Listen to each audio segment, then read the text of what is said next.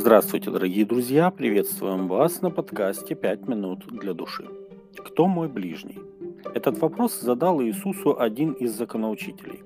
Вообще-то он лукавил, ибо знал, что в самом законе многократно упоминается ближний, как человек, с которым мы в той или иной степени контактируем. То есть тот, кто попадает в поле нашего зрения, уже становится нашим ближним. Но на практике под ближним Ими тогда, а нами сегодня понимается человек, с которым у нас уже выстроены добрые отношения.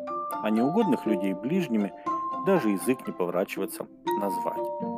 В ответ на это Иисус рассказывает притчу. Некоторый человек шел из Иерусалима в Иерихон и попался разбойникам, которые сняли с него одежду, изранили его и ушли, оставив его едва живым. По случаю один священник шел той дорогой и, увидев его, прошел мимо. Также и левит, быв на том месте, подошел, посмотрел и прошел мимо.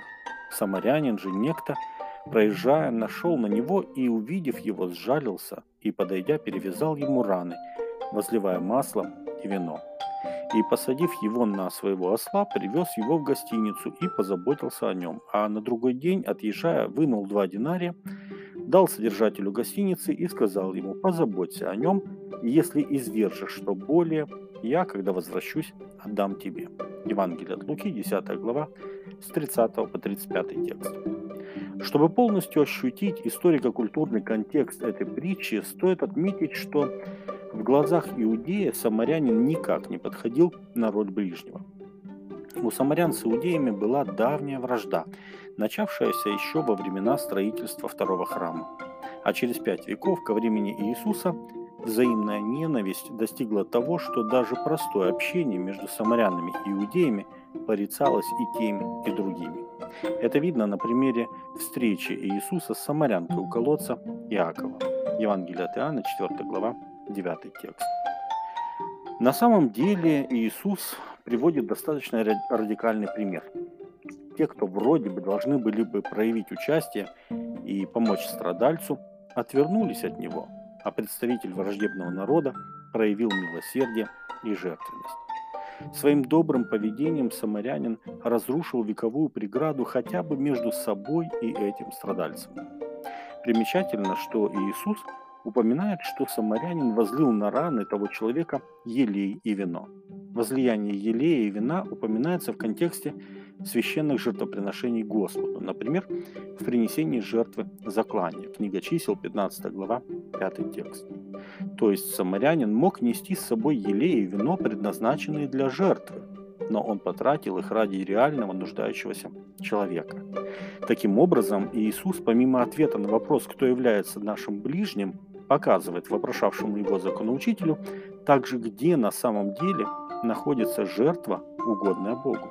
Он как бы на примере повторяет слова, записанные в Осии.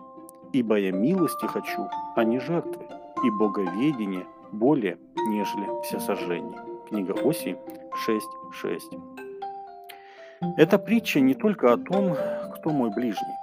Она еще открывает нам взгляд Иисуса на религию – Отношения с Богом – это очень важно и нужно, но мы не живем в вакууме. Нас окружают живые люди, с которыми мы взаимодействуем.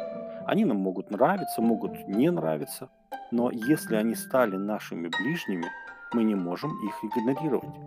Иоанн сказал, если кто говорит «я люблю Бога», а сам брата своего ненавидит, тот лжец, ибо не любящий брата своего, которого видит, как может любить Бога, которого не видит. Первое послание Иоанна 4.20. Сегодня выражение «добрый самарянин» стало нарицательным. Так называют людей, чья доброта и бескорыстие стали неожиданным сюрпризом для других. Тех, кто смотрит на прошлые обиды а, и забывает их. Кто помогает в нужде. Тех, кто в добром деле для других выражает свою веру в Бога.